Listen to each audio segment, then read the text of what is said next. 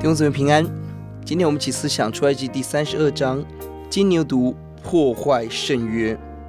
当摩西在山上领受荣耀律法，而山下的亚伦却带着百姓造金牛犊拜偶像，神在烈怒当中要灭绝以色列人。这是摩西所处理最大的 一个危机。摩西如何做来挽回神的心呢？第一件事，摩西祷告代求，十一到十三节。接下来十七到十八节，摩西跟约书亚的对话。摩西教导徒弟，也是摩西唯一的属灵同伴。接下来二十一到二十四节，摩西跟亚伦的对话。摩西要找到问题的根源。二十五到二十九节，摩西跟立位后代的对话，要彻底执行神的公义。第五件事情，三十到三十五节。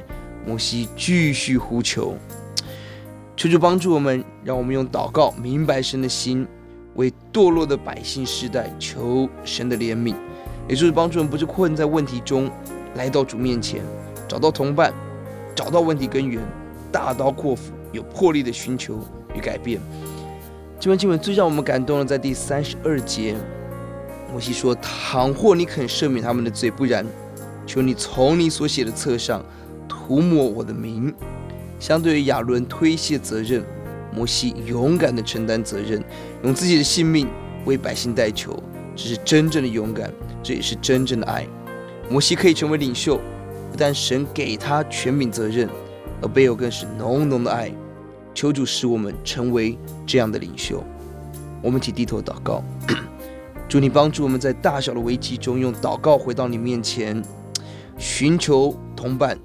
找着根源，大力改变，并且付上生命的代价，寻求神子民跟神真正的和好。求主与我们同在，听我们的祷告，奉耶稣的名，阿门。